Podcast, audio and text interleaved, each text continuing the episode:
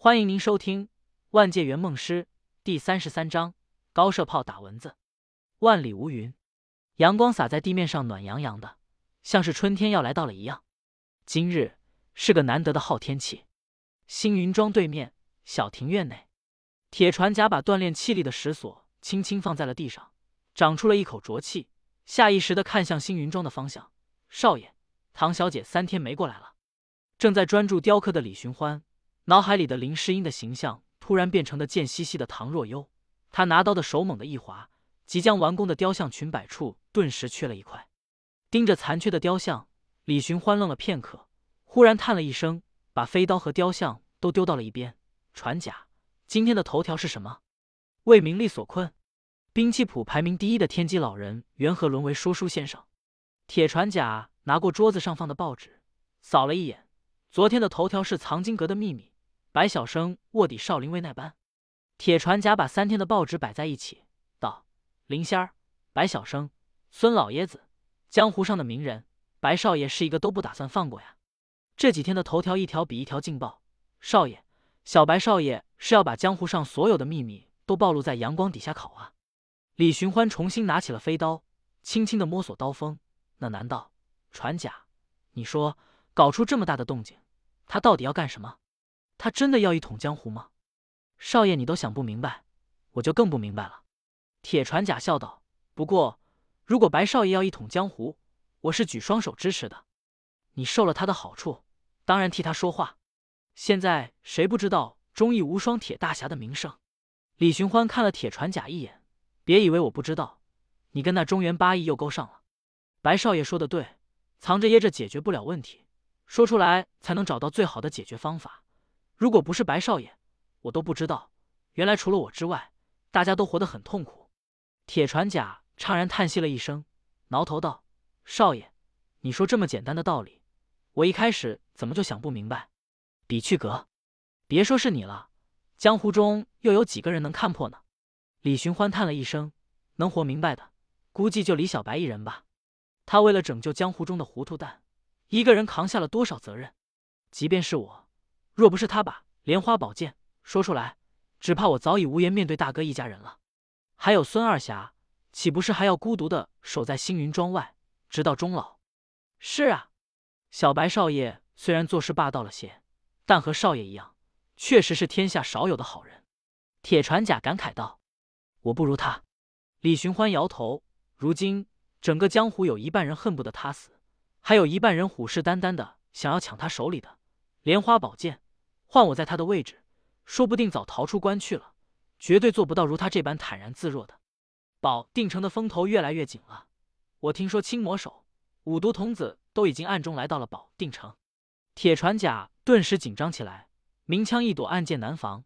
白少爷就算浑身是铁，又能打几根钉？少爷，你会帮他的，对吧？你以为我留在这里做什么？孙二侠为什么仍然执着的守着他的小酒馆？李寻欢叹道：“江湖中虽然大多数人巴不得他死，但也有不少人希望他好好的活着，继续祸害这个世界呢。”说完，李寻欢拿过了放在铁船甲面前的《武林日报》，翻了开来，细细的品读。从《武林日报》面试的当天，李寻欢就喜欢上了这份报纸。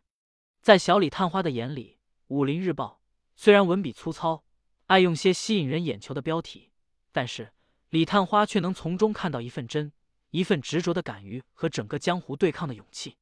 李寻欢迷恋这种感觉，冥冥中他甚至有一种错觉，李小白可以凭借一己之力，把这乌漆墨黑的江湖洗得干干净净。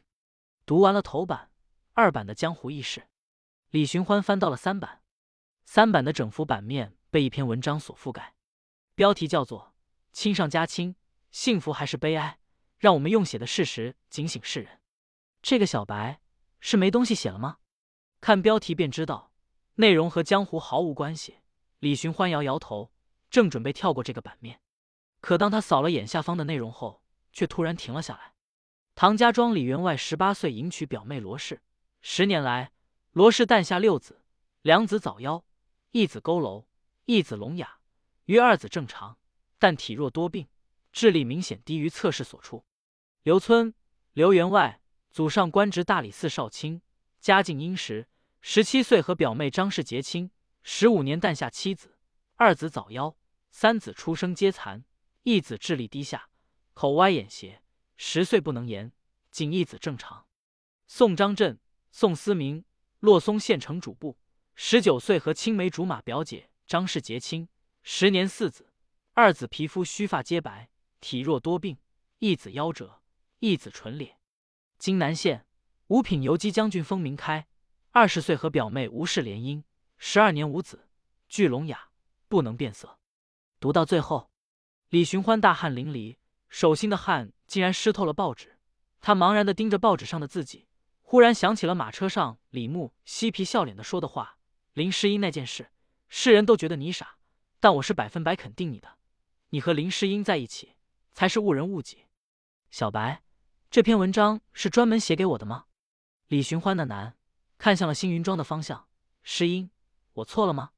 与此同时，星云庄林诗音面前也摆放着一张报纸，展开的页面正是第三版。